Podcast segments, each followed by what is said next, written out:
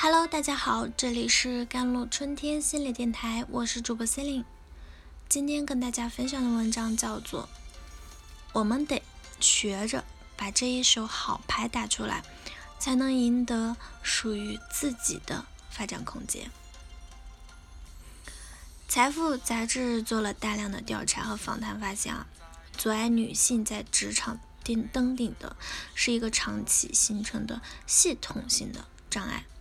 比如，越到高层，女性越少，于是女孩子在职业规划的过程中缺少足够的榜样力量，也因此在链接重要人脉的时候，会因为避嫌等原因，比男性少了很多机会。再比如，女性很难融入男性下班一起喝点酒啊，一起看球打游戏的社交圈。就因此少了很多获取信息的渠道等等，还有我们不得不承认的是，很多所谓歧视的背后，其实就是单纯的计算题。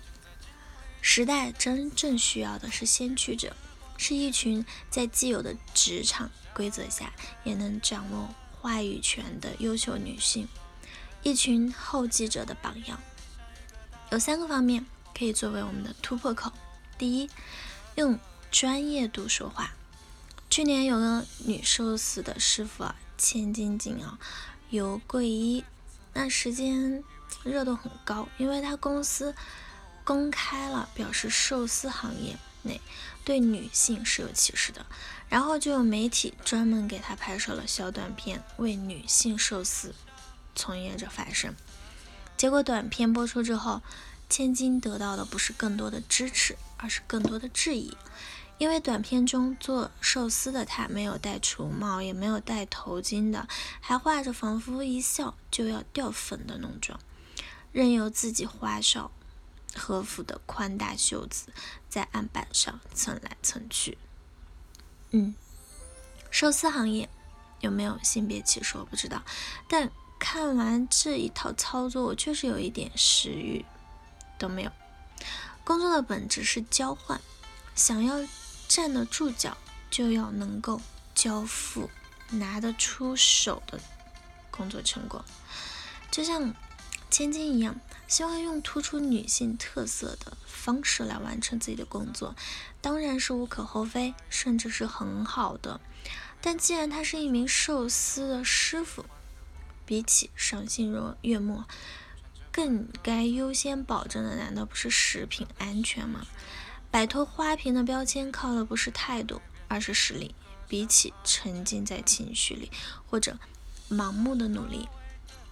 更聪明的办法就是搞清楚这份工作的要求是什么，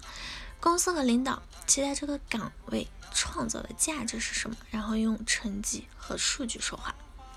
第二，靠近性价比更高的工作。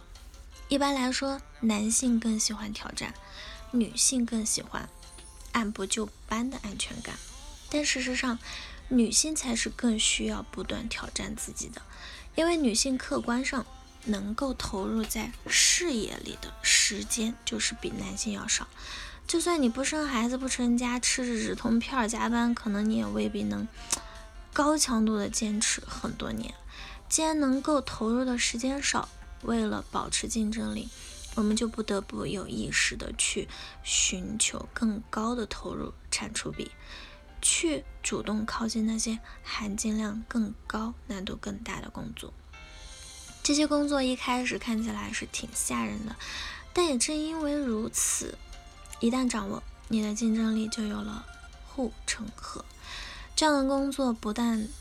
单位时间投入的回报更大，而且因为能驾驭的人更少，还会给你更多的话语权。到时候，你就可以为自己争取不断减少低价值的工作，赢得更多的时间去挑战更有含金量的工作，从而开启一个性价比越来越高的正向循环。第三，用性别优势。打破性别壁垒，就像前面说的，职场女性在很多方面都处于劣势，所以想要弯道超车，就不得不用点巧劲儿了。这就需要我们充分发挥自己的优势。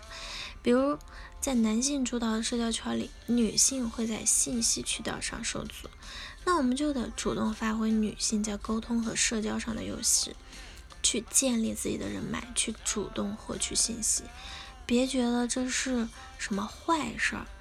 帮助脸书实现从入不敷出到年入数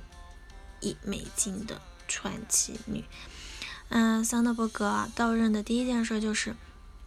放下身段，主动去跟上百个员工聊天，收集信息，获取信任。再比如，我们女孩子不是不能当好程序员，但更有效的办法不是穿上格子衬衫，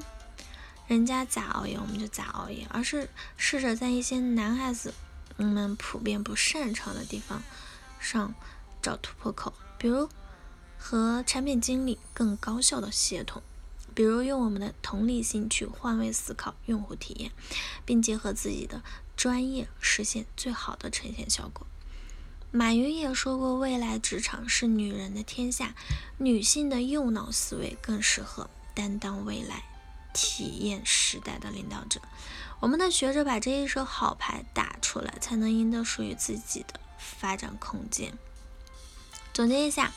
今天我们聊了性别歧视啊，性别歧视的存在，有部分人的主观因素，有无意识的恶性循环，也有很现实的成本计算。